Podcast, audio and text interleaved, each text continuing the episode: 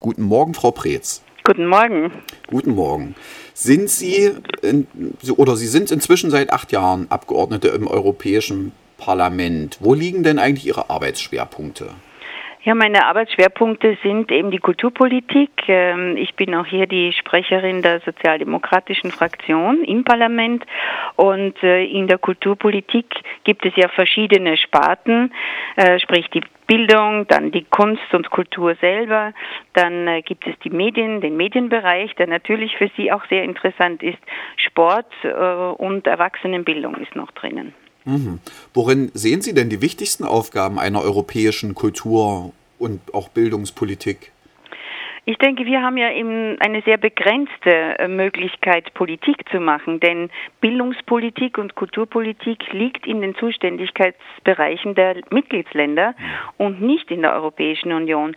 Das heißt, was wir machen können, das sind äh, Vorgaben geben, Impulse geben, äh, Ideen einbringen und auch mit Projekten verschiedene Vernetzungen zu unterstützen, wie beispielsweise in den Bildungsprogrammen, äh, wo wir die äh, die einzelnen äh, Gruppen haben, von Volksschule beginnend, das Comenius-Programm, dann Erasmus für die Studierenden, mhm. wo wir übrigens mittlerweile 1,5 Millionen Studenten seit Bestehen dieses Projekts schon auf den Weg gebracht haben. Mhm. Der Ausschuss äh, für Bildung und Kultur ist ja auch unter anderem zuständig für Medien- und Rundfunkpolitik, was uns ja natürlich im Radio am meisten interessiert. Welche Entwicklungen und Themen stehen denn da derzeit auf der Agenda des Parlaments?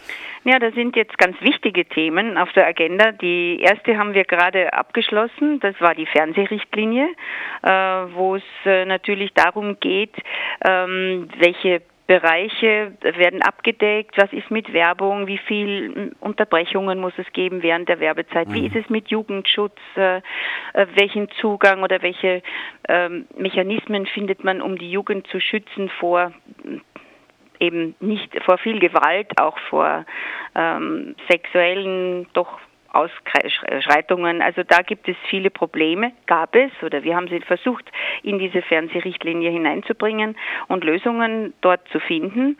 Das nächste ist aufgrund der Digitalisierung jetzt natürlich diese Umstellung vom analogen zum digitalen Bereich. Und hier, und das ist für die, ich glaube für die privaten Radios, gerade für die ähm, kleineren sehr, sehr wichtig und interessant, die vielen freien Flächen, die es jetzt geben wird. Es werden 15 bis 20 Mal mehr freie Flächen zur Verfügung stehen. Und hier wird die Regulierungsbehörde eine große Aufgabe haben, das auch gerecht zu verteilen, dass jeder einen Zugang dazu bekommt.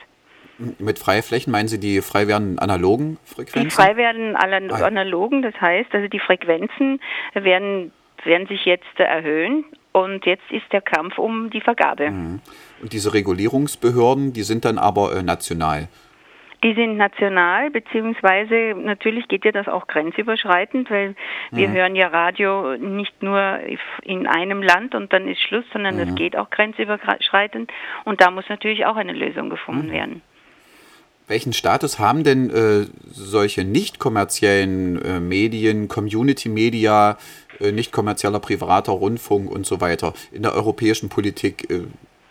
Ja, ich denke, dass äh, genau das äh, äh, kommt, wie Sie es gesagt haben, es gewinnt immer mehr an Bedeutung und das Europaparlament hat ja einen Studie in Auftrag gegeben, eben um den Stellenwert der Community Medias überhaupt einmal ähm, zu erarbeiten und zu erheben, nämlich die Fragen zu beantworten, unterscheiden sie sich von traditionellen Medien, wie ist der soziokulturelle Nutzen für die bestimmten Gemeinschaften und so weiter. Und diese Studie, die ist am Montag präsentiert worden. Mhm ähm, wird aber jetzt noch überarbeitet und ähm, in Form gebracht sozusagen und dann veröffentlicht werden. Also sie also liegt zwar in, in der Rohform schon da, ähm, aber die konkrete Freigabe wird dann erst nach der Aufarbeitung und Überarbeitung stattfinden. Ah ja, schade. Ich dachte, Sie können uns schon ein paar erste Ergebnisse nennen.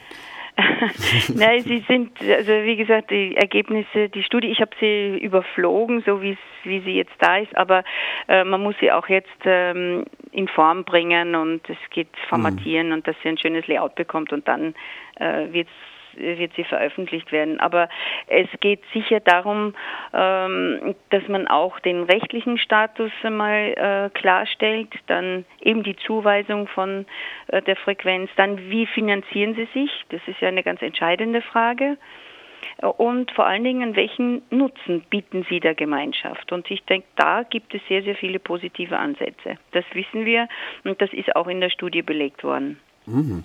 Gibt es denn dann schon Ideen, äh, ich sage mal so zur Zukunft dieser Community-Medien, was äh, man dort äh, tun könnte oder so gibt es schon Richtungen, in die man denkt? Ich glaube, dass jetzt die aufgrund dieser Studie, die wir haben, das war ja auch der, der wichtig, dass wir die eingefordert haben, dass wir Argumente haben, um notwendige zukünftige Schritte einleiten zu können.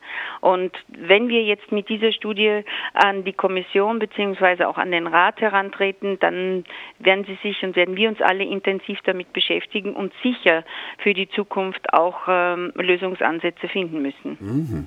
Ähm, sie sind ja äh, Abgeordnete im Europäischen Parlament. Wie, wie groß ist eigentlich oder welche Bedeutung hat das Parlament? Wie groß ist der Entscheidungsspielraum? So ist vielleicht konkreter gefragt, innerhalb dieser europäischen Institutionen, die Sie ja auch schon gerade genannt haben. Das äh, kommt darauf an, äh, in welches Verfahren wir eingebunden sind. Dort, wo Mitentscheidungsverfahren ist, wie zum Beispiel bei der Fernsehrichtlinie, da haben wir eine sehr starke Rolle zu spielen, denn da kann der Rat und auch die Kommission ohne das Parlament überhaupt keine Entscheidung treffen. Mhm. Das heißt, wir müssen gemeinsam zu einer Lösung kommen und das ist eigentlich die echte Demokratie und nicht die, wenn der Rat allein entscheidet. ja, richtig. Gut. Dann bedanke ich mich erstmal für Gerne. die äh, Ausführungen und für das Interview und wünsche Ihnen noch einen schönen Freitag. Dankeschön, Ihnen auch. Alles Gute.